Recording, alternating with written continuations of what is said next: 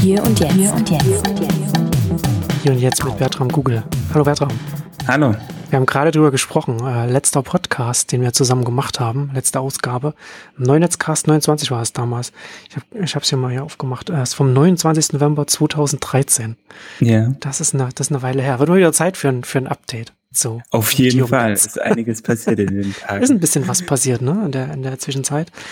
Ähm, ja, genau. Äh, wir, das ist jetzt so die erste Ausgabe einer neuen regelmäßigen Podcast-Reihe, die wir jetzt zusammen machen. Also wir wollen das jetzt regelmäßiger machen, regelmäßiger noch als damals. Da haben wir uns ja auch ab und zu getroffen, aber da war es, glaube ich, irgendwie so ein bisschen so, weiß ich nicht, so alle zwei Monate oder sowas und so, genau. so irgendwas in, in, in, dem Dreh. Und jetzt, äh, es gibt ja einiges, worüber man reden kann im Thema Video, bewegt Bild, Genau. Im Internet muss man, haben noch nicht so richtig entschieden, wie wir das, wie wir die Podcast-Reihe dann nennen werden. Aber äh, wir fangen jetzt einfach erstmal an und dann ist das so ein Walk in Progress. Direkt rein, genau. Genau, direkt reinspringen. Und da lassen Sie direkt heute in das, in das äh, erste Thema, das heutige Thema reinspringen. Du hast auf der Media Convention, äh, die im Rahmen der Republika jedes Jahr stattfindet hier in Berlin, hast du einen Vortrag gehalten über YouTube und über das Verhältnis zwischen, zwischen Plattform und, und den Creators und auch so ein bisschen, welche Auswirkungen die Empfehlungsalgorithmen haben, nicht nur auf, nicht nur wie die Creators, also die Leute, die Videos da äh, machen für ihre Kanäle, ihre Kanäle aufbauen, ihr Publikum da aufbauen, wie es die beeinflusst, sondern auch, wie es darüber hinaus so eine Öffentlichkeit auf der Plattform ähm, so ein bisschen lenkt. Und ich fand das, ich fand das einen ganz, ich war einen ganz spannenden Vortrag. Ich, ich finde ja sowieso, dass du, du bist, ich finde, dass du da der, der führende Videoexperte hier hierzulande bist. Und deswegen waren, waren da ganz interessante Sachen dabei, die für mich persönlich auch nochmal so einen neuen Blick äh, aufgemacht haben für YouTube oder wie ich auch YouTube sehe. Ich sehe auch ein paar Sachen anders als du, aber ich bin da zu diesen neuen Erkenntnissen gekommen, was, was ich ganz spannend finde. Aber vielleicht steigen wir so ein, dass du so die Grundthesen ein bisschen um, umreißt. Ich pack das dann auch in die Shownotes, da kann man dann das, das Video dann nochmal angucken, wer, wer das noch nicht gesehen hat oder wer da nicht auf der, auf der Convention war. Auf jeden Fall sehr sehenswert. Kann man sich vielleicht jetzt kurz hier Pause machen, das angucken und dann wieder zurückkommen oder jetzt, äh, jetzt die, die Zusammenfassung hören und dann würde ich sagen, dann reden wir dann äh, ausführlich mhm. darüber. Na, vielleicht ein Ding zum Einstieg, was ich, was ich in so einem Vortrag leider nicht, ähm, nicht so machen kann, aber ähm, ich beobachte ja YouTube schon relativ lange. Und was interessant ist, ist, dass es so Wellenbewegungen gibt bei allem, was sie tun. Sie lernen bestimmt, äh, sie tun etwas, sie lernen etwas, äh, sie setzen es um und sie verlernen es wieder. Also wenn wir uns sowas anschauen, zum Beispiel ein großes Problem ist ja, wie werden zum Beispiel ähm, Leute ausgewählt, also Toplisten, ne? So, was, was schlägt die Plattform vor? Inwieweit greift sie ein und macht Empfehlungen? Und ähm, äh, wenn ich mich an die Anfangszeit erinnere an YouTube, ne, da gab es immer so die top meist kommentierte, meist gesehen, bla bla bla, top alles. War wunderbar, da konnte man so ein bisschen mit einem, eigentlich damals noch mit einem Browser und ein bisschen reloaden. Äh, so, äh, wenn man gesagt hat, äh, lad mal die Seite jede Sekunde neu und ein paar Tabs aufgemacht hat, hat man in der schnellen Videos so in diese Top-Liste gemacht. Hat natürlich YouTube damals auch gemerkt und hat dann irgendwann festgestellt, es ist gar nicht so schlau, wenn wir hier diese Top-Listen haben. Ne? Weil sobald wir solche Top-Listen machen, gibt's halt Leute, äh, die viel Energie da rein investieren, ähm, diese zu manipulieren. Und sie haben sie komplett abgeschafft. Und es gab jahrelang auf YouTube keine Top-Listen und so. Und jetzt vor, vor zwei Jahren haben sie eben wieder angefangen. Toplisten zu machen, weil quasi die Leute, die damals das gelernt haben, dass Toplisten eine doofe Idee sind, die sind nicht mehr im Unternehmen. nee, die sind nicht mehr im Unternehmen. Es ist halt so das Übliche, ne? wenn wir hm. uns das anschauen, wie, wie, wie, wie hoch der Turnover da auch ist. Das sind halt diese ganzen Leute, die das damals gelernt haben, sind alle nicht mehr da. Hm. Und dann kommt jemand anderes um die Ecke und denkt, ey, das wäre doch voll die gute Idee, mal so hier Toplisten zu machen lass uns mal so Trending machen. Und ähm, dann fängt es wieder ganz von vorne an. Und dann ist es echt interessant, weil man eben auch merkt, dass, dass diese ähm, sind ja lernende Organisationen, dass man dann merkt, okay, ähm, wir, wir gehen da mal mit einer Hypothese rein und wir machen mal so eine Toplist Und gerade wenn wir uns zum Beispiel die in Deutschland angeschaut haben von vor einem Jahr, waren das halt nur Gaming-Videos. Ne? Also nur Gaming-Kanäle, die da drin waren, äh, ganz groß, ganz breit. Ähm, was aus meiner Sicht ganz interessant war, weil das eben so, ne, Gaming, also gerade diese Let's Plays sind so ein Inhalt, der ist genau nach dem, dem, was eigentlich YouTube sucht. Das sind lange Videos. Ist das, ist das nicht auch ein bisschen so eine, so eine Antwort auf Twitch so vielleicht gewesen oder so die Angst davor, dass da ein, ein großes großer Teil des Publikums zu einem, zu einem Konkurrenten abwandern könnte, dass man dann, dann pusht man das mehr? Ne, das, nee, also damals war das gar nicht so mein Eindruck. Also, weil Gaming war eigentlich schon immer sehr stark. Twitch ist und hat was daneben aufgebaut aus meiner Sicht. Also dies, das, was Gaming auf YouTube macht, nämlich diese Let's Plays, waren ja alles nicht, nicht dieses Live. Nicht jetzt im Moment und ich schaue zu, sondern ich sehe es danach. Also es war ja auch ganz stark getrieben, äh, natürlich von Minecraft, weil es ja äh, Minecraft auch so ein geiles Ding gemacht haben, weil sie gesagt haben, nee, ich, es gibt keine Anleitung für dieses Spiel. Ja, wir, wir findet es halt raus. Macht, hm. spielt das Ding.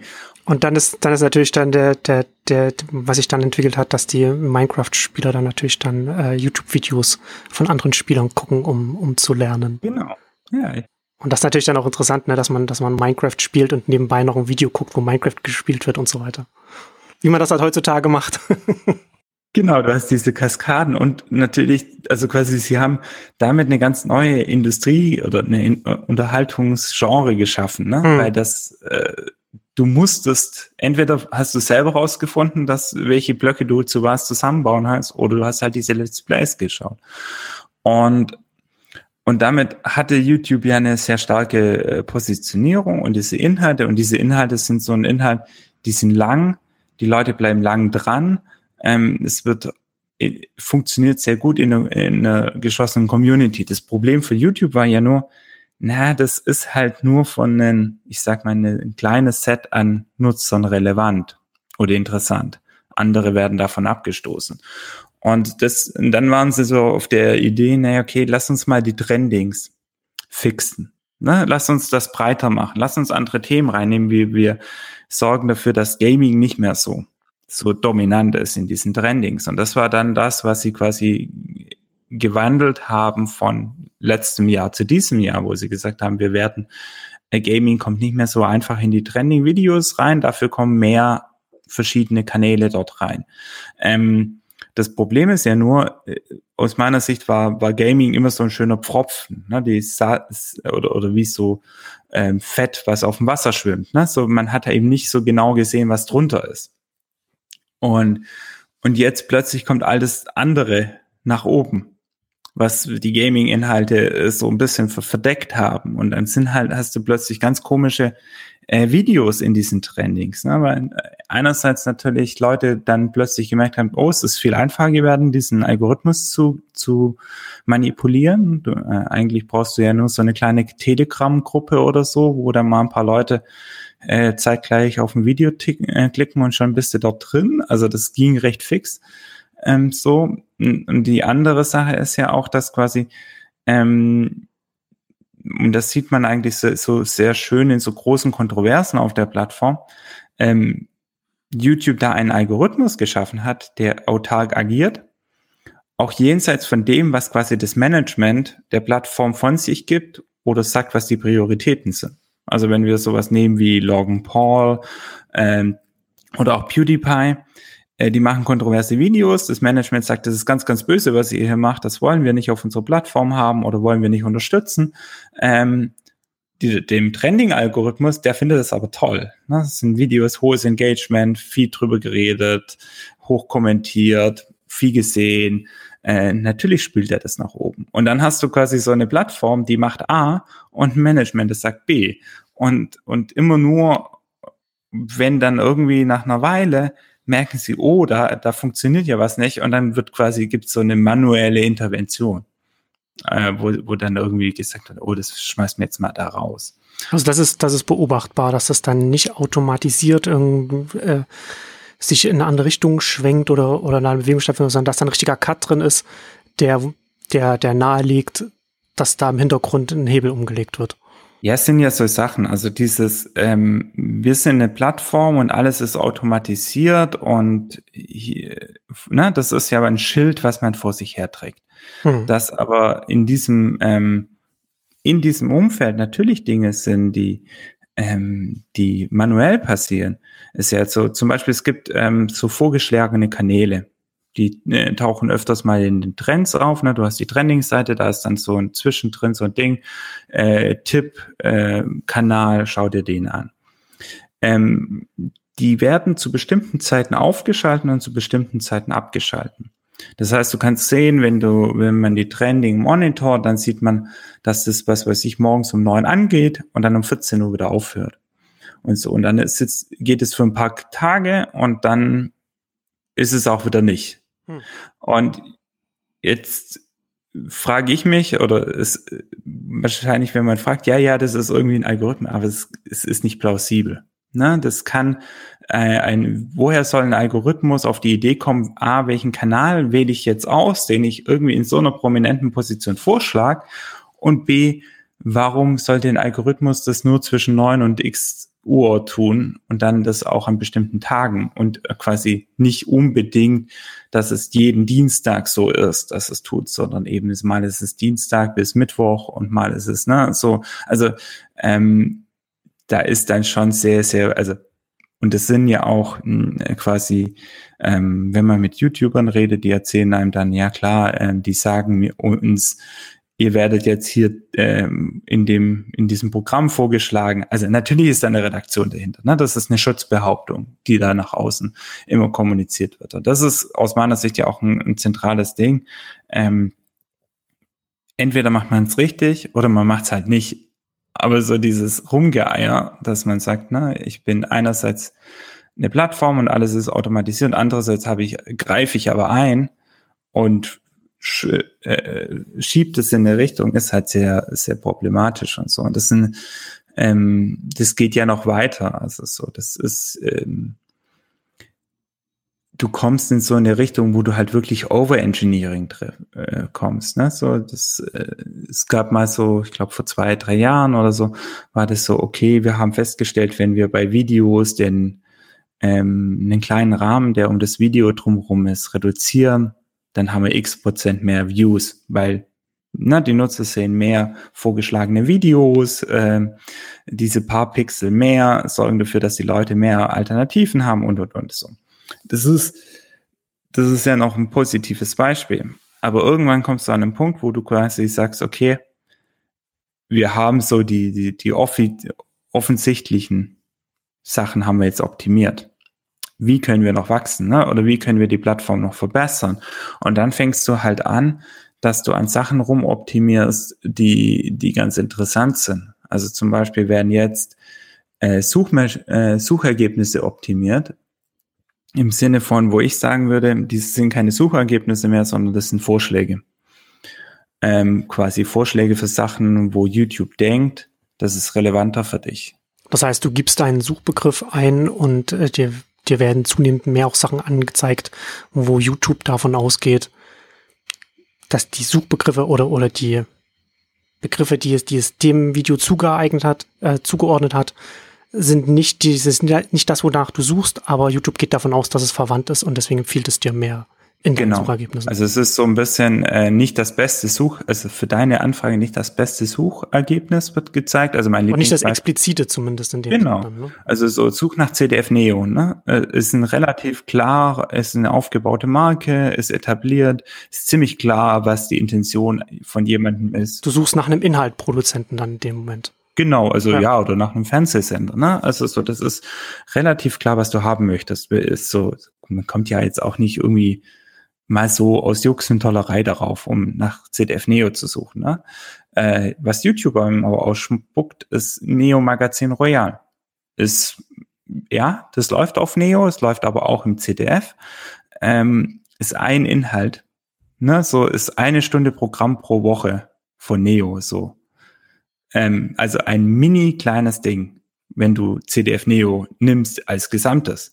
Aber YouTube denkt, naja, das ist halt, ne, die produzieren für uns, für unsere Plattform, die haben Videos, die in diese Genre passen. Äh, wir, haben gemerkt, okay, die Leute sehen viel von von Neo Magazin Royal, ne? Das ist ein gut gehender Inhalt auf unsere Plattform. Lass mal lieber das den Nutzern geben. Ist verwandt, klar, also kann man nicht sagen, aber es ist nicht das, äh, nicht das beste Suchergebnis für diese Suchanfrage. Und das beste Suchergebnis für diese Suchanfrage ist relativ einfach zu bestimmen. So, es gibt einen CDF-Neo-Kanal, so, ne? Also da musst du nicht viel rummachen. Und, und das ist jetzt nur ein Beispiel. Aber wenn man sich überlegt, okay, es gibt Leute, die investieren Geld und Zeit und Arbeit in Markenaufbau, ne, in Bekanntheit, in dafür Leute davon, ähm, davon zu überzeugen, ähm, nach ihnen zu suchen. Ne, so, also wenn du wirklich nach Markennamen suchst und YouTube kommt dann auf die Idee, naja, also so, wir finden aber den Konkurrenten besser, weil der macht die besseren Videos, ist im gleichen Genre dann ist es aus meiner Sicht natürlich ein massiver Eingriff in das, was, was eine Such, eine Such, äh, hier eigentlich tun soll. Ne? Neutral ein gutes Ergebnis geben und nicht raten, was du gerne sehen würdest und dir was, was der Algorithmus denkt, was du konsumieren möchtest, dir dann geben. Mhm. Also so, das ist ja ähm, so, so ein anderes Beispiel, wo man was halt ja ganz interessant ist, ist ja, dass die Plattformen zum Beispiel sagen, na klar, geh auf unsere Plattform und abonniere Kanäle, damit du weißt, was Neues gibt, was es Neues gibt. Und dann, ach so, man nutzt, verstehe Kanäle, dass du viele Inhalte bekommst. Ähm, also optimieren wir für das, dass du nicht mehr alle Videos bekommst, die du, ähm, die du quasi abonniert hast, sondern wir machen eine Auswahl davon. Also so, das ist so, so, so ein komische, äh, komischer Angang, ne? dass sie, also sie, sie bevormunden Nutzer und sagen, ja, Moment, bevor wir dich damit behelligen, dass du sagst, okay, ich, ich deabonniere fünf Kanäle, weil die mich voll spam, machen wir das für dich. Wir werten die ab. Wir spielen die nicht mehr an dich aus. Wir sagen, was, was das ist und so. Und dann bauen wir quasi noch ein Level oben drauf, weil wir sagen, okay, wenn wir das falsch kriegen, dann kannst du ja noch hergehen, kannst noch eine Glocke abonnieren, dass du dann auf jeden Fall machst. Dann bekommst du es auf jeden Fall. Und jetzt sind wir quasi an dem Stand, wo man sagt, ja, das ist jetzt mittlerweile auch so schwierig. Vielleicht bekommst du es doch nicht auch auf jeden Fall. Also so du, du nimmst so, so, so, du, das, du machst Versprechen an Nutzern, dass du gibst ihnen Features in die Hand und dann nutzen die Nutzer dieses Feature. Und dann sagst du, ja, aber ihr nutzt es aus unserer Sicht falsch und optimierst, anstatt dass du quasi das Feedback Loop einbaust und Nutzern quasi ein Tool gibst und sagst, ja, oh, dein Feed ist zu voll, optimier mal, machst du diese Entscheidung für sie. Und so, und das ist so eine ganz interessante, ähm, ist ja das gleiche, wenn du Facebook anguckst, ne? Facebook sagt, oh, dein Feed ist so voll, äh, wir können dich da, wir müssen das für dich machen. Stattdessen könnte ja Facebook auch sagen, ey, schmeiß mal diese ganzen Idiotenfreunde raus, die, die dich voll spammen mit Zeug, was du nicht magst. Ja, ja, jein. Das ist natürlich dann die Frage, äh, ist, ist es die bessere Lösung, wenn die Plattform dem Nutzer sagt, dass er mehr Setup-Aufwand betreiben soll oder ob sie nicht versucht, das, was er sich jetzt schon eingerichtet hat, zu optimieren, weil das, was er jetzt, die Fanpage, den er jetzt auf Facebook folgt und, und, und Freunde und so weiter und auf YouTube den Kanälen, den er folgt, aus dem Pool zu gucken, was ist am, was wirst du am wahrscheinlichsten schauen. Na, das, das ist ja immer so diese, dieses, das ist ja dieses Spannungsfeld, das, äh, glaube ich, man bei allen Plattformen sieht, dass die Nutzer irgendwann mehr anderen Nutzern folgen oder, oder sich vernetzen oder, oder sich mit anderen Accounts verbinden oder wie auch immer man es nennen will, als sie täglich konsumieren kann. Ich glaube, ich habe irgendwann mal eine Zahl gesehen, Facebook hat, äh, da hat der, der Durchschnittsnutzer würde, äh, bekommt, ich glaube ich, 1200 Einträge in den, in den Newsfeed jeden Tag. Und daraus muss man natürlich, das kann man nicht chronologisch anzeigen. Äh, Sascha Lobo hatte irgendwann mal, ich glaube, auf, auf Facebook auch das geschrieben, man weiß nicht, ob er es woanders geschrieben hat. Er hat es mal äh, äh, äh, selbst mal getestet und hat mal eine Zeit lang den Chronolo das Chronologische benutzt und äh, es war wohl nachvollziehbar jetzt, sagen wir mal, relativ, äh, naja, nicht so, nicht so spannend. Ne, also du musst halt dann schon dir überlegen, dann als, als, als Plattform, was willst du dem, also du musst halt eine Entscheidung treffen, was willst du dem Nutzer bereitstellen oder, oder wie willst du, wie willst du ihm beistehen? Und klar, das ist eine Option, was du sagst, dass du sagst als Plattform, hier hast du mehr Werkzeuge an die Hand, mit denen du deine Ab Abonnements äh, organisieren kannst oder, oder auch vielleicht was rausschmeißen kannst und so weiter. Oder du sagst, Nutzer X hat jetzt über die, über die Jahre hinweg, die er unsere Plattform benutzt, gezeigt, äh, hat er diese, diese, diese, diese Kanäle abonniert, hat also ein Signal gesendet, dass er, dass er diese anschauen will. Wir sehen, dass er davon nur ein Drittel davon anschaut. Mhm. In, in der Regel. Wie gehen wir damit um? Und ich glaube, ich sehe sowohl bei Facebook als auch das, was du bei YouTube hier beschreibst, sieht man relativ deutlich, dass die Plattformen in erster Linie an die Endnutzer denken und erst in zweiter Linie oder überhaupt nicht an die Creators oder die, die, die irgendwas produzieren. Also Facebook sind zum Beispiel auch völlig egal, wie es, wie es den Presseverlagen auf Facebook ergeht oder, oder, oder den, oder den Fanpages oder wie auch immer. Da geht es darum, kommen die, kommen die Endnutzer zurück? Sind sie auf, sind sie auf der Seite? Kommen sie wieder? Wie viel Zeit verbringen sie da? Und äh, den Eindruck habe ich, das was, das was du bei YouTube beschreibst,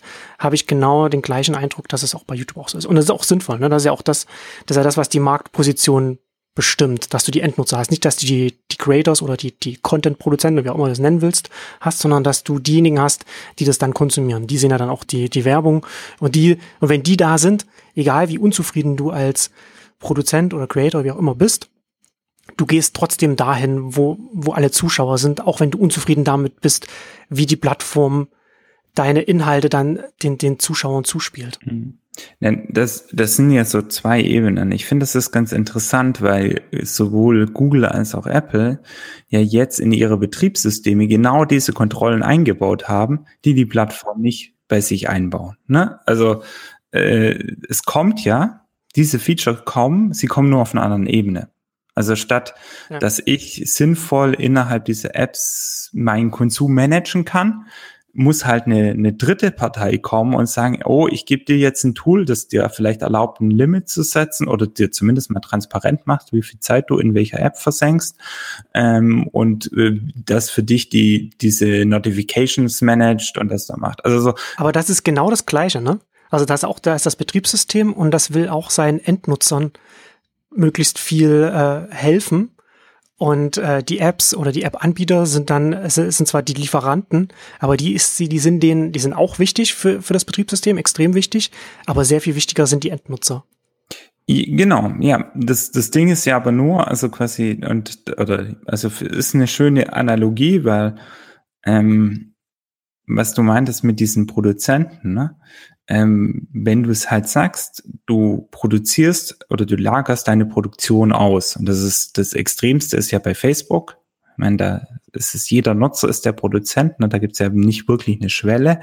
Ähm, ist so, das ist ja auch okay, das kannst du tun, aber dann hast du auch nur ein gewisses Set von Inhalten und Umfeldern, das du bedienen kannst.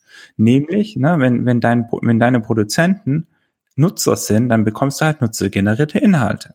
Dann bekommst du Fotos von Hochzeiten, dann bekommst du ähm, mal das lustige Video, wo ein Hund irgendwas macht oder was auch immer, aber du bekommst halt diese zufälligen Dinge. Ja. Das ist alles cool, das kannst du alles tun. Aber wenn du sagst, und dann kommt ja der Knackpunkt, ähm, diese Leute und diese Inhalte bekommst du umsonst.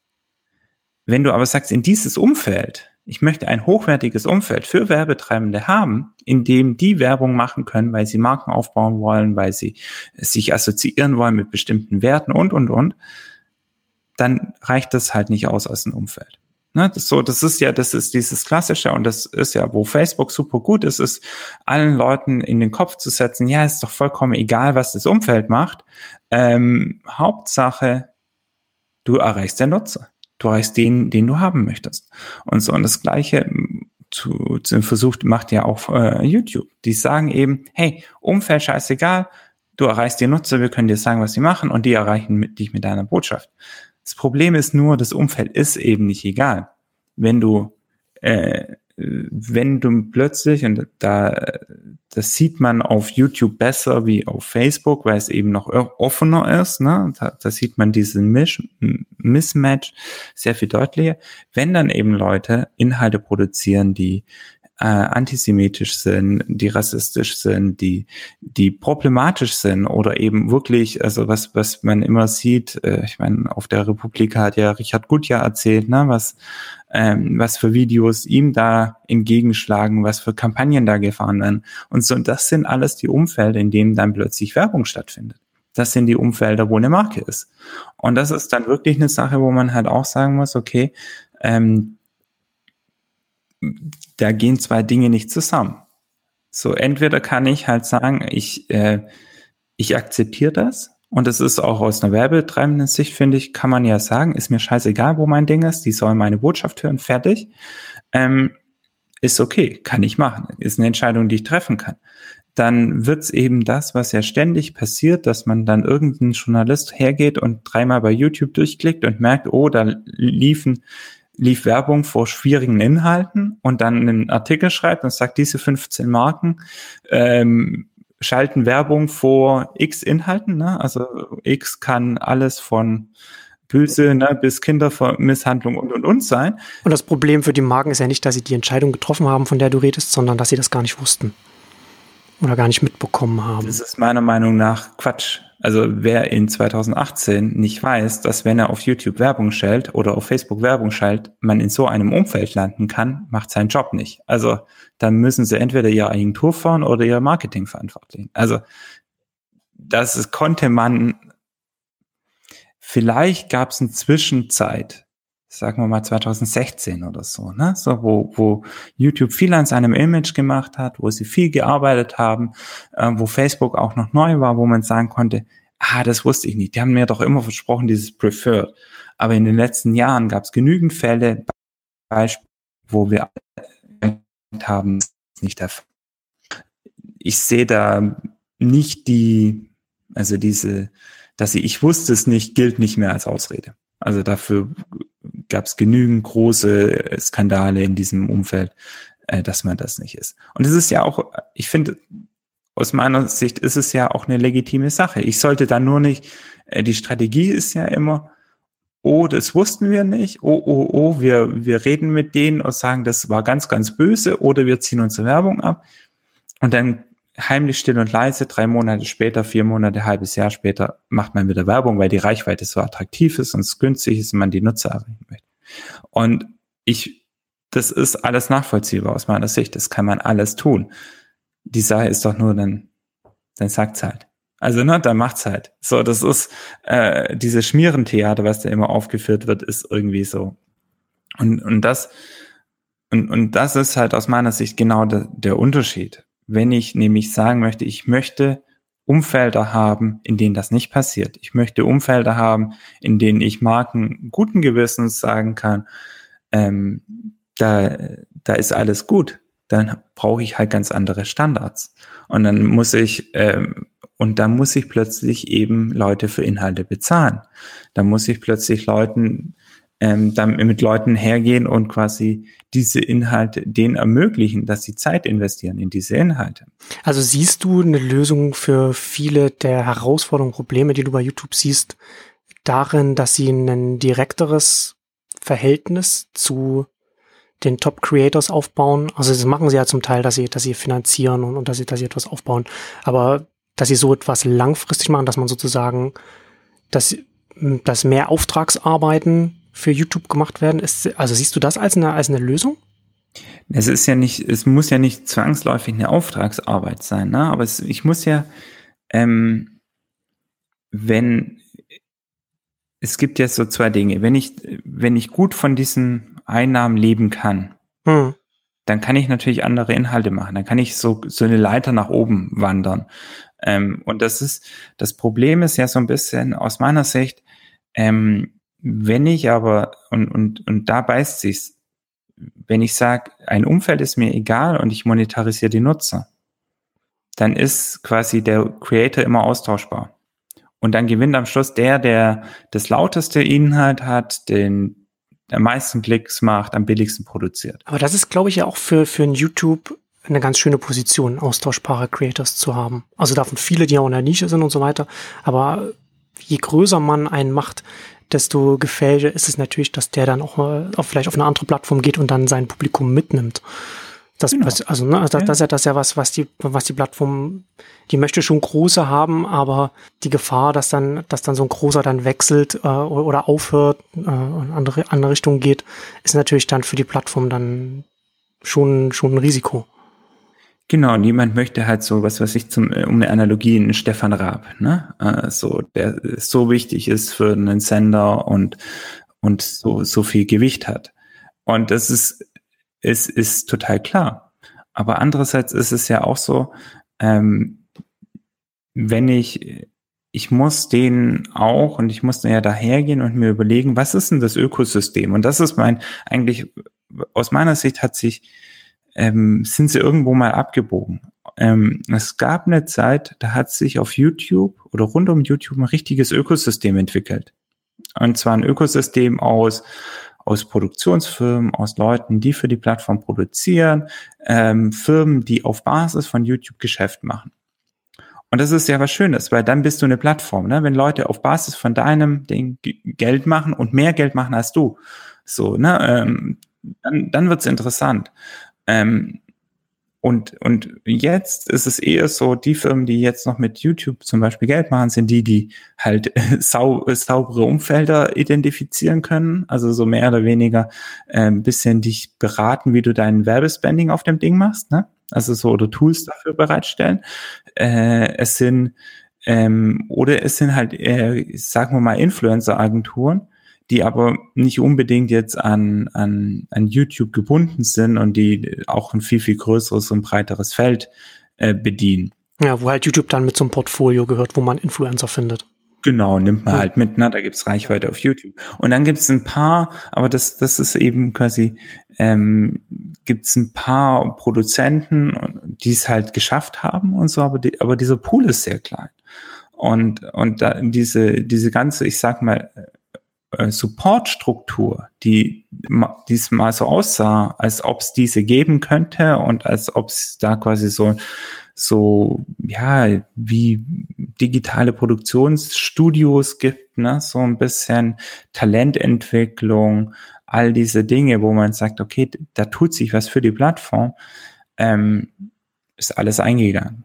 So, ne, das äh, ist, ist klar, ich meine, die, viele dieser YouTube-Netzwerke haben auch Managementfehler gemacht, sicherlich, aber andererseits ist es wirklich so, dass halt äh, man feststellen musste, es gibt keine Luft in dem, was, was du auf YouTube verdienen kannst, hm. dass sich da jenseits der ja, die, die produzieren noch irgendjemand quasi ein Geschäft macht.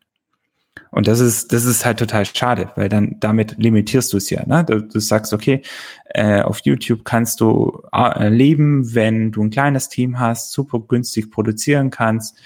Ähm, du kannst vielleicht noch dann, äh, wenn es gut läuft, kannst du das halt YouTube mehr oder weniger als Marketingplattform nehmen. Ne? Also das ist ja das, was aus meiner Sicht passiert ist anstatt dass sie gesagt haben, wir sind eine Videoplattform, die es erlaubt, eine bestimmte Form mit einer bestimmten Form von Inhalt oder von einer bestimmten Form von Inhalt und neuen Formen von Inhalten, die es so vielleicht auf anderen Plattformen nicht gibt, zu dem hat sich YouTube ja gewandelt hin zu einem Marketing Tool, Marketing-Plattform, wo du als, als Produzent Reichweite bekommst, aber wo es eben so ist, wie es ja, ja, auch kennen wir ja von Blogs und so, ist halt das Schaufenster. Ne? Das ist so deine Promotionfläche ähm, und dann machst du das Geld eben mit der großen Influencer-Kampagne von einer großen Marke, die aber dann über alles geht oder so.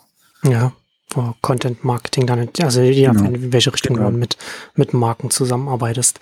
Was ich mich frage, das, das hatte ich mich auch bei deinem Vortrag dann ge, äh, gefragt, ist, ob du da jetzt oder, oder wir nicht zu sehr ähm, auf ein, eine Ecke von YouTube schauen und, und nicht das Ganze mit betrachten. Ne? Also jetzt reden wir ja von, von, äh, von Leuten, die die Inhalte für, für YouTube produzieren, die man dann auf YouTube konsumiert, dass ja. wir dann ähm, und dann äh, mit ja wie wie, wie sage ich das da, dass man halt, ähm, dass man Unterhaltung produziert, sage ich mal so. Unterhaltung, über Unterhaltung reden wir, genau.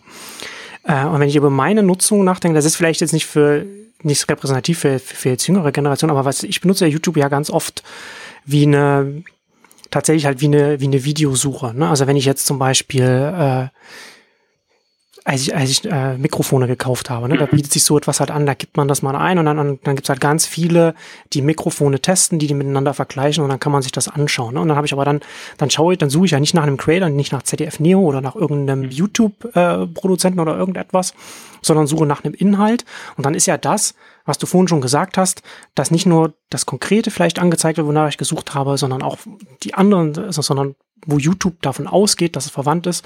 Und da wird es sicherlich ja auch äh, Synergien innerhalb vom Konzern geben zwischen YouTube und Google, dass man dann auch noch von den von, von dem Google-Algorithmus selbst auch noch lernen kann. Ne? Da wird ja, die mhm. ja internen äh, Taxonomies aufgebaut haben, wo man, wo man dann Verwandtschaften zwischen den Begriffen hat, die dann da genutzt werden können, um mir Sachen zu zeigen, die vielleicht dir das dementsprechend, was ich suche. Ne? Oder ein anderes Beispiel so für, für Musiksoftware äh, schaue ich mir oft Tutorials an, wo Sachen erklärt werden, mhm. wo, man, wo man eben konkret anschauen kann, was, was so Richtung Minecraft geht, was wir vorhin besprochen haben. Und dann ist es ja schon interessant, wenn einfach auf der Inhaltsebene Sachen empfohlen werden. Weil du hast ja in deinem, in deinem Vortrag zum Beispiel auch darüber geredet, ich habe jetzt meine Kanalseite, ich bin jetzt äh, YouTube-Star Marcel Weiß, ne? Und dann, und, und dann, und, und dann besitze ich aber nicht diese, diese, diese Seite, sondern mhm. wir werden links und rechts in Anführungszeichen Konkurrenten von der Plattform meinen mein Zuschauern empfohlen. Ja. Ne, und auch wenn mein Video abgelaufen ist, werden dann nicht,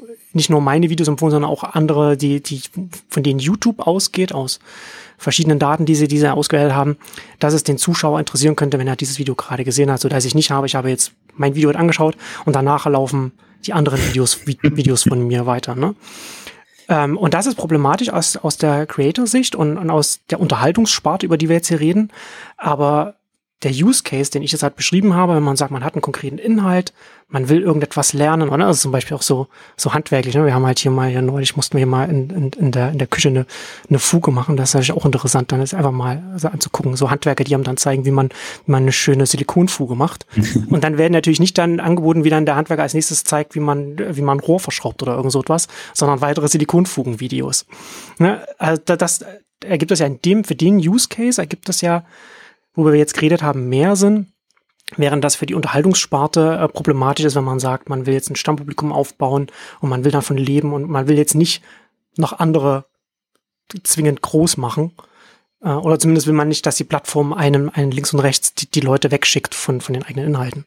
YouTube ist ja so groß, dass es nicht einen YouTube gibt. Und, und auch die, die Use Cases sind sehr divers. Also so das, ähm, ich, ich reite gerne auf diesen Creators rum, weil aus meiner Sicht das natürlich eine, eine Chance war, sozusagen ein neues, ja, eine neue Generation von Produzentinnen und Produzenten zu etablieren ja. ähm, und, und wirklich, also so komplett nativ aus dem Internet heraus. Ja, absolut. Ähm, und das hatte ich und fände ich auch immer noch schön eine Riesenchance. So, ne? Das ist so.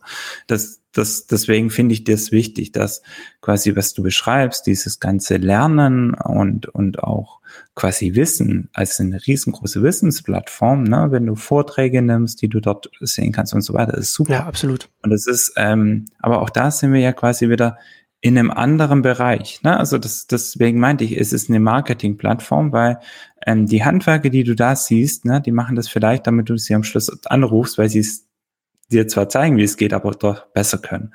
Ja. Oder ähm, oder was weiß ich, die sind gesponsert von von einem Baumarkt, der der am Schluss das Silikon verkaufen möchte. Äh, so das ähm, und was, weiß ich, wenn du einen, einen Vortrag siehst, dann ist es meistens entweder eben von, von der Uni, die natürlich dann ne, möchte, dass du, was weiß ich, am Schluss ähm, Unigebühren bezahlst, vor allem in den USA, oder eben es ist eine globale Marke, was weiß ich, TED, die natürlich da mit ihren Markenwert unterstreichen so. Ne? Also das ähm, und und das ist, das sind eben die ähm, wie soll ich sagen, die, diese Motive sind ja auch da, ich möchte mich präsentieren, ich, ich, ich, ist es okay, ne? Ich, ich, für diese Leute ist es auch gar keine Frage, die wollen nicht, also fände es vielleicht spaßig, wenn sie Geld verdienen wollen, aber es ist nicht das primäre Ziel mit der Plattform. Und ähm, Das, und dann gibt's vielleicht äh, noch eine Sache, und das ist eben auch ganz interessant, wenn wir YouTube nochmal sehen, YouTube als Infrastruktur. Also sowas in, im Sinne von, es ist unglaublich aufwendig, ähm, wenn ich jetzt auf meinem Blog ein Video veröffentlichen würde ne, und sage, okay, ich mache das alles selber, da muss ich fest sicherstellen, dass es auf allen Smartphones läuft. Da muss ich sicherstellen, dass es in den ganzen Browsern läuft. Da muss ich sicherstellen, dass es irgendwie ne, über, auf all diese Geräte kommt. Ähm, das ist unglaublich aufwendig mittlerweile. Ne? Du hast eine unglaublich fragmentierte ähm, Landschaft an Geräten von Apple TV bis Chromecast bis äh, Fire TV, Samsung Fernseher und und und, um nur die großen Bildschirme zu sehen, dann ganzen natürlich Mobilökosysteme, Web und so weiter. Da ist es unglaublich einfach, ne, das zu YouTube hochzuladen und zu wissen, okay, es läuft halt überall. Ja, und dein Server bricht nicht zusammen, wenn es populär wird. Genau, dein Server bricht nicht zusammen. Also das, du, du hast unglaublich viel und so. Und das ist natürlich, also klar, auch für kleine ist das eine Riesenchance, ne? So, weil, weil du sonst ähm, eigentlich würde ich ja sagen, hey, wir haben 2018 Video ist gelöst, aber das Gegenteil ist halt der Fall. Ne? Es ist nicht mehr so schwierig, das zu bauen, aber es ist unglaublich schwierig, alles richtig zu machen, alles gut zu machen. Also so dass das Video schnell lädt, das in allen möglichen Empfangsszenarien ähm, funktioniert und und und. Das ist ja, halt egal, was du alles richtig machst, du hast da dann trotzdem nicht das CDN, das YouTube hat. Genau, ja, und das ist, das ist natürlich, und das, deswegen ähm, ist es natürlich ein, also ein, ein Werkzeug, was vielen Leuten enorm hilft. Ne? Das ist so, dass das ist, das ist sicherlich und viele auch enabled, überhaupt Video zu machen. So, also so die, ich sag mal so, wo YouTube, YouTube super ist, ist ja der erste Schritt. So, ne, du, du möchtest äh, ein Video verbreiten. Perfekt. So, das, das äh, ist, ist unerreicht. Also das findest du nirgends anders. Außer bei Vimeo. Genau. Und ja, aber auch da, das ist halt, also ne, die Plattform ist schön und gut, aber hat für sich ja jetzt auch entschieden, wir gehen eher in so eine Profi-Richtung und hätten gerne, dass du dann noch ein paar Euro auf den Tisch legst und so. Was, was ja vollkommen nachvollziehbar ist und so, sich zu differenzieren und zu sagen, wir wollen das und andere in eine andere Richtung gehen. Ähm, aber da, da wäre halt wirklich, und das Problem oder, oder die Herausforderung kommt ja erst dann, wenn du sagst, okay, ähm, ich möchte was zurück. Ne? Es geht mir nicht nur darum, meine Botschaft zu verbreiten. Also das ist das eine. Und die andere Herausforderung quasi kommt eben für die Plattform insgesamt. Was sind die Inhalte und, und, und Kanäle und so, in, an, an die wir Nutzer heranführen? Ne? Du hast es ja erwähnt mit, was wird da links und rechts empfohlen? Das ist relativ harmlos, wenn du sagst, okay, dir wird halt empfohlen, äh, neben deiner Silikonfuge fünf andere Wege, wie du eine Silikonfuge machen kannst. Ähm, das ist aber dann nicht relativ harmlos, wenn eben dort problematische Inhalte gezeigt werden. Hm. So, und das, du hattest ja in deinem Vortrag da auch ein, äh, äh, ein sehr plastisches Beispiel auch gebracht äh, mit, der, mit der Tagesschau. Genau, ja, das ist halt, also zum Beispiel Tagesschau ist ein schönes Beispiel, weil man da sehr, sehr dubiose, also ne, von Propaganda über Deutschkurse also, oder Deutsch lernen bis hin zu ähm, ja doch sehr tendenziöse ähm, Kanäle und viele Kanäle, die auch einfach nur Inhalte klauen, vorgeschlagen werden, also oder Videos von diesen Kanälen vorgeschlagen werden. Und das ist eben ganz interessant, weil man da merkt, auch wieder merkt, so, man, man macht einen, eine Entscheidung für die Plattform ne, und sagt, okay, wir, wir stellen die Empfehlungen um. Hm. Früher waren die ja basiert auf dem, also auf Metadaten, auf dem einzelnen Inhalt. Ne, du wusstest, okay, das ist Video A. Und dann konntest du sagen, okay, zu dem passen Video BCD und so, weil du die Metadaten gematcht hast. Mittlerweile ist es ja so, das basiert hauptsächlich darauf, auf, auf so Lookalike Audiences. Also Leute, die dieses Video gesehen haben, haben auch gesehen, oder? und du, du passt in dieses Set rein und deswegen empfehlen wir dir quasi das, was ähnliche Nutzer, wo wir glauben, was du als nächstes sehen wirst, weil ähnliche Nutzer haben das schon gemacht. Und es funktioniert gut, wenn du wenn du Kanäle hast, die, ich sag mal, eine Community haben, wo du so ein großes Lookalike Audience hast, das auch gesettelt ist und da gut reinpasst und dann funktioniert. Das ist aber katastrophal, wenn du was hast, wie zum Beispiel eine Tagesschau, die nicht ein großes Community auf YouTube hat, die nicht, nicht dort etabliert ist, weil dann plötzlich Meinungen verstärkt werden von, von, von einer kleinen Gruppe. Ne? Mhm. Also so von, von Leuten, die, was weiß ich, halt in so einer Verschwörungsbubble drin sind und halt auch hin und wieder mal Tagesschau schauen. Und dann schlägt dir aber quasi Unbeteiligten, schlägt dann quasi YouTube das vor, weil sie sehen, naja, andere machen das ja so. Und, und, und dann, da, da haben wir wieder so ein Problem. Ne? Das ist so, aus meiner Sicht sind das halt viele so, ja, unbeabsichtigte Konsequenzen. Ne? Ja. Setzt sich ja niemand bei YouTube hin und sagt, wir wollen jetzt äh, genau. die Tagesschau platt machen und Propaganda im Umfeld stattfinden lassen, äh, sondern es ist halt so, ja, nee, da hat's gut funktioniert. Ach, über diesen Edge Case haben wir nicht nachgedacht, so oder haben wir nicht gesehen. Ja, und, und problematisch natürlich, ne, weil äh, YouTube ja in der Größenordnung ist, in der es jetzt auch gesellschaftliche Relevanz hat und dann natürlich. problematischen Themen mehr Öffentlichkeit auf dem Weg verschafft, als, als ihnen, als sie haben sollten.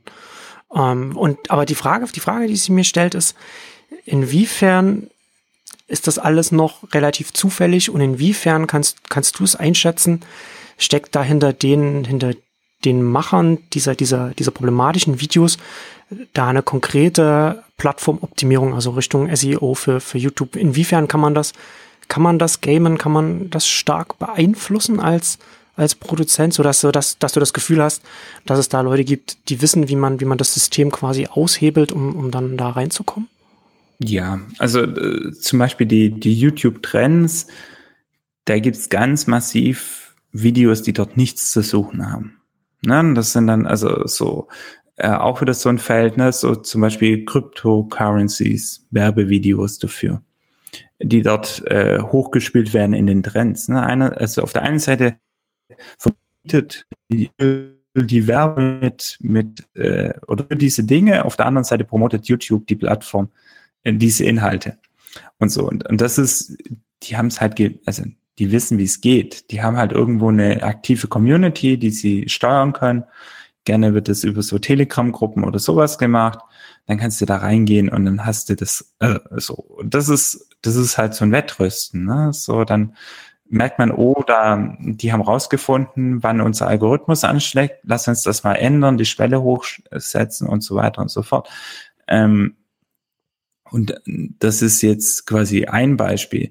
So, das mit diesen verwandten Videos und dort reinkommen, ist ein anderes. Auch so. Und es ist, es gibt ja auch, ich meine, das muss nicht immer so, äh, so bösartig sein. Es gibt ja auch recht, recht einfache Beispiele, ne? Also positive Beispiele, wo einfach, ähm, zum Beispiel findet YouTube im Moment gut, wenn regelmäßig viele Videos produziert werden. Also wenn du deine Frequenz erhöhst und nicht nur ein Video oder zwei Videos die Woche, sondern du machst jeden Tag ein Video oder zweimal am Tag ein Video. Ähm, das haben halt bestimmte Produzenten rausgefunden ne? und, und füttern diesen Algorithmus und oder diese, diese Nachfrage von, von Seiten der Plattform. Und was ja da passiert, ist so ein bisschen, du konditionierst auch deine Produzenten. Ne? Die Produzenten ja, für diese Plattform werden alle konditioniert im Sinne von, ähm, du hast diese Feedback Loops. Ne? Du machst ein Video, du publishst es, es passiert was. Ähm, als Produzent lernst du daraus, was passiert ist und änderst es beim nächsten Mal. Und wenn dir die Plattform sagt, okay, wenn du mehr produzierst und so und so, dann passt du dich drauf an. Naja, ist halt immer ein soziales Experiment, ne? Also du schaffst einen genau. Rahmen, die Plattform schafft einen Rahmen und die sich auf der Plattform bewegen, die optimieren innerhalb des Rahmens dann bis, bis an die Grenze. Genau, und, und, und mit diesem Rahmen und mit diesem Optimieren, das ist ja einer gewissen Ding auch gut, ne? weil es zum Beispiel, was weiß ich, es lehnt sich an Sehgewohnheiten an, es lehnt sich an Nutzungsmuster an. Äh, die Plattformen wissen ja auch so ein bisschen größeren. So, ich, es gab mal so ein, ähm, ja, ich weiß nicht mehr hier, ich glaube, ähm, Benedict Evans hatte so, so Edge Surfing, ne? So du, du surfst halt dieses Nutzerverhalten die Nutzer sagen der Plattform, was, was sie gut finden und daraufhin optimiert die Plattform dann äh, alles, alles drumherum. Genau. Wo, wo sie möchten, ne? mehr Engagement, mehr Zeit drauf verbringen und so das und daraufhin wird optimiert und das hat halt seine positiven wie negativen Folgen. Ja, also auch vielleicht, also so, weil du, du lernst halt, also du amplifizierst Trends oder Entwicklungen. Ja. Ja. Also so, du, du siehst das vielleicht in einer kleinen Gruppe und fokus, force, forcierst es dann in die Breite rein. Solche Dinge. Ähm, also du hast so, so solche Elemente, das, und das kann ja auch hilfreich sein, ne? Also so, niemand möchte ja, dass du jetzt einfach nur das kopierst, was bisher halt da ist. Das kann ja auch sehr förderlich sein für neue Inhalte und sehr kreativ. Es kann aber eben auch an bestimmten Punkten sehr restriktiv sein. Also so, ähm, wir kennen es ja aus dem SEO-Bereich. Ne? Dann gab es halt irgendwann diese ganzen Content-Farmen, made for AdSense, die nur dazu da waren, äh, gut zu ranken, so, so getan haben, als ob es Inhalt wäre und am Schluss äh, halt Nutzer dort drin versenkt haben. Und das ist durchaus auch was, äh, ist eine Grenze, die man, die man auch verhalten muss. Ne? So, also wir sehen das jetzt so mit den Möglichkeiten, die du hast, mit 3D-Animation, mit äh, mit Neural Networks und so weiter. Du kannst halt mittlerweile automatisch Videos zusammenkloppen. Und die sehen mäh aus, ne? so sind doch nicht so geil, sind zum Teil ziemlich sinnentleert, aber sie entsprechen gewissen Kriterien. Und je, je stärker du die Plattform diese Kriterien vorgibt, umso eher kannst du die natürlich auch über solche Methoden nutzen, um wiederum dann automatisch deine Inhalte zu produzieren. Na, du kannst dann sagen, okay, was weiß ich, pack halt aktuelle Ereignisse rein, pack irgendwelche Infos zu irgendwas, gestalte den Thumbnail so, die Überschrift so und so weiter. Und dann hast du am Schluss ein vollkommen sinnentleertes Video, das aber irgendwie Engagement absaugt und so. Also wie diese Content Farm auch. Ja. Und, und das ist einerseits quasi jetzt das Extremes, dass das automatisch passiert. Das andere, so ein Mittelweg, würde ich sagen, ist halt noch, dass es quasi Menschen machen. Ne? Also so wirklich ähm, lustige Kanäle, die in Zypern ähm, registriert sind und und dann halt irgendwie na, so tun, als ob sie Nachrichten machen auf YouTube oder so und da ma massive Reichweiten erzielen. Ähm, also so, solche Dinge oder also da, da gibt's einfach quasi viel, was wo wir auch wieder so sind, da entstehen halt Dinge, wo ich mich, also wo ich total verstehe, warum sie entstehen. Also weil, weil du die Dynamiken nachvollziehen kannst, die dazu geführt haben. Genau, aber wo ich mich halt so frage, ist das jetzt wirklich das, was, was, was so eine Plattform braucht? Ne? Oder äh, so, also du, du meintest ja vorher auch, ähm, auf YouTube geht's viel um Unterhaltung, ja, na klar. Aber das liegt halt daran, du kannst mit News, hast es halt voll. Also du kannst News zum Beispiel nicht refinanzieren auf der Plattform. So, du hast zu wenig Zeit, ne? das ähm, ist zu politisch. Du wirst quasi in jedes zweite Video wird demonetarisiert. Ähm, du, du kriegst nicht die Reichweite, die Vermarktung darauf. Du kannst quasi keine Nachrichten für diese Plattform machen, die sich dann rechnen. Du kannst es machen, wenn, wenn du alternative Formen hast. Ne? Wenn du in Russia Today bist, eine deutsche Welle bist, äh, in CNN bist, so, ne? also so, wenn du Alternativen hast, dann kannst du das machen, also an alternative Finanzierungsmöglichkeiten. Aber halt nicht, wenn du sagst, äh, ich möchte jetzt Nachrichten auf YouTube machen und davon leben. Ja. Ähm, vielleicht abschließend, wir haben ja jetzt über die Themen, die wir jetzt gesprochen haben, also diese Problematik der Refinanzierung der Creators ist ja jetzt auch nicht neu. Da ist ja vor ein paar Jahren aus, aus dieser Problematik Patreon zum Beispiel entstanden. Mhm. Ne? Also wirklich schon über Jahre hinweg geht das jetzt schon. Und was du jetzt äh, auch Richtung Werbung gesagt hast und Werbeumfeld, da hat es ja jetzt im letzten Jahr da, da äh, auch einiges an, an Turbulenzen gegeben. Also sozusagen, das sind jetzt keine neuen Themen. Und meine abschließende Frage wäre jetzt, weil du das Unternehmen ja relativ nah verfolgst, wie sind denn, wie, wie sind denn die Signale aus, aus, aus dem Unternehmen selbst oder aus, von, von der Organisation, von den Leuten? Was sagt YouTube selbst dazu oder, oder was glaubst du, in welche Richtung sie, also welche Signale geben sie, in welche Richtung sie sich entwickeln oder was, was sie machen wollen? Äh, Gibt es da irgendwas, was man, was man da noch sagen kann? Na, was, also. Äh, oder, oder, oder, oder schweigen sie und, und, und halten sie aus allem raus und sind der große, ist die große schwarze Block, äh, der Moloch. Na, sie haben, also sie sind ja an, an bestimmten Ebenen sehr aktiv. Hm. Ähm, also, ne, sie, sie, sie versuchen immer sehr stark auf ich sag mal, mit den Creator Spaces und so, ne, ein Outreach-Programm sozusagen zu machen. Ähm, sie sind, ähm, sie versuchen an bestimmten Punkten ja auch zu optimieren. Also sowas wie jetzt äh, YouTube Red, ne, äh, die, das mit Mu Musik und so. Das wird jetzt zum fünften Mal oder so relaunch und wieder irgendwie aber sie versuchen was zu tun und sowas. Aus meiner Sicht, was quasi das zentrale Element sein wird, was wahrscheinlich passieren wird, und das wird richtig interessant, ist, was, was ähm, am auffälligsten ist, ist, dass YouTube diese, die Werbefrequenz hochschraubt. Und so. Und das ist, äh, also das ist wirklich, ähm, könnte, also dass sie sagen, anstatt dass wir es schaffen, quasi wenige ähm, Spots gut zu vermarkten, ne? also wenig, äh, wenig Inventar, heben wir das Inventar nochmal hoch und, und äh, erhöhen die Frequenz. Das heißt, äh, du hast, was weiß ich, mehrere Werbepausen in Videos, du hast ähm, äh, der Frequency Cap ist geringer, also im Sinne von, du siehst öfter Werbung, wenn du Videos schaust. Ähm, da sind sie, also aus meiner Sicht sind sie da sehr massiv gerade dran. Was natürlich prinzipiell gut sein kann für, für Creators ähm, oder für alle Produzenten. Ne, weil aus Plattformsicht ja auch nachvollziehbar. Es ist ja lange genau. sehr wenig Werbung gelaufen auf einer Plattform, die sich also auf, auf einem Angebot, das sich sonst niemand hätte so leisten können. Genau, nee, aber ich halt dann, aber was ich sehr interessant finde, und da meine ich so, das wird jetzt echt, echt ein interessantes Feld, ist ja, ähm, da kollidieren so zwei Dinge. Einerseits quasi, dass wir konditioniert werden, in vielen Fällen weniger Werbung zu erwarten. Hm. Ne? Mit Netflix, Amazon, ja. all diesen Subscription-Angeboten, da willst du eigentlich, ne, da, du weißt gar nicht mehr, was Werbung, Unterbrecherwerbung ist.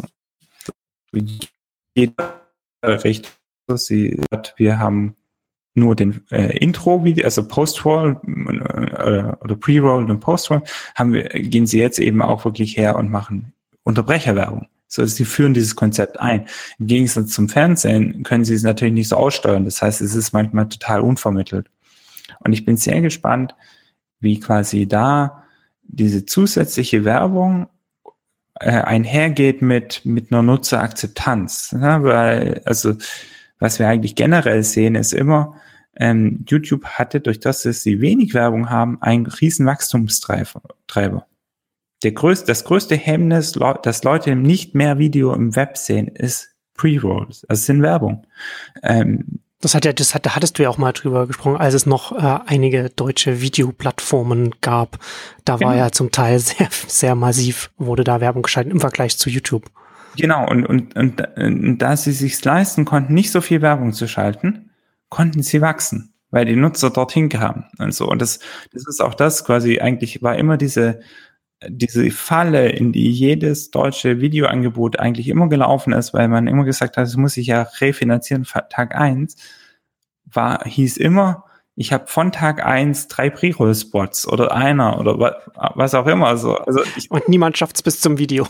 genau, und, und, und damit hast du gleich die, die Nachfrage gekillt. Ja. Weil die Leute keinen Bock hatten, das Video zu sehen, selbst wenn du da, also so, und, und dann konntest du danach sagen, ja, haben wir ja festgestellt, Video funktioniert bei uns nicht. Genau. Ja, diese Art von Video. Und genau das wird jetzt halt interessant, ob sie quasi damit bei sich, also ob sie es schaffen, diese, diesen, diese Bremsklotz, weil das wird ein Bremsklotz sein für die Nachfrage, für, für das, dass du Videos schaust, so einzuziehen, dass es quasi die Nutzer nicht, nicht von der Plattform treibt oder zumindest die Nutzung äh, äh, reduziert. Also das, ähm, da bin ich sehr, sehr gespannt, weil das wird wahrscheinlich so das zentrale, also die zentrale Frage werden und so. Da werden die wahrscheinlich ohne Ende Zahlen dazu haben und so, aber ich, ich bin, ähm, ich bin da sehr gespannt, was, was da wirklich die Auswirkungen auf die Plattform sind. Für einerseits natürlich dann auch die, die am Schluss beteiligt werden an den Einnahmen oder aber andererseits eben auch für uns Nutzer insgesamt, ne, wie viel sind wir bereit, Werbung zu sehen im Gegenzug für freie oder ne, Kosten, wir müssen nicht bezahlen dafür. Hm. Ja, interessant auf jeden Fall. Wir müssen jetzt leider zum Schluss kommen. Ähm, aber es wird nicht das letzte Mal sein, dass wir über YouTube gesprochen haben. So viel kann ich, schon mal, so kann ich schon mal äh, versprechen, dass davon wird aber auch jeder ausgegangen sein. Aber vielleicht äh, daneben auch noch so ein bisschen Ausblick. Ähm, wir wollen eine Ausgabe mal zu Netflix machen, da mal das von, von allen Seiten beleuchten. Amazon Prime Video äh, wollen wir auch mal äh, ausführlich drüber sprechen. Über die Disney-Pläne kann man sicherlich auch noch einiges sagen. Also Disney will ja auch in, in Streaming einsteigen. Äh, Twitch haben wir jetzt nur noch angerissen, da kann man auch noch mal äh, drüber reden und Facebook-Video ist auch ein Thema, was man da auch mal, äh, glaube ich, mal eine Stunde drüber reden kann und dann vielleicht hat bis dahin dann auch äh, Instagram schon angefangen, äh, lange Videos zu erlauben, was jetzt so ein bisschen so gerüchteweise rumgeht. Äh, da kann man dann auch darüber noch reden. Also das sind so ein bisschen so, so ein bisschen als Ausblick äh, die Themen, die wir ja in der unserer neuen Podcast-Reihe reden wollen. Ich freue mich drauf. Ja, ich mich auch und vielen Dank erstmal äh, an, an, an dich so, dass das jetzt, dass das jetzt klappt und äh, für das für, für die interessante Stunde und äh, vielen Dank fürs Zuhören und dann bis zum nächsten Mal. Tschüss. Bis dann. Tschüss.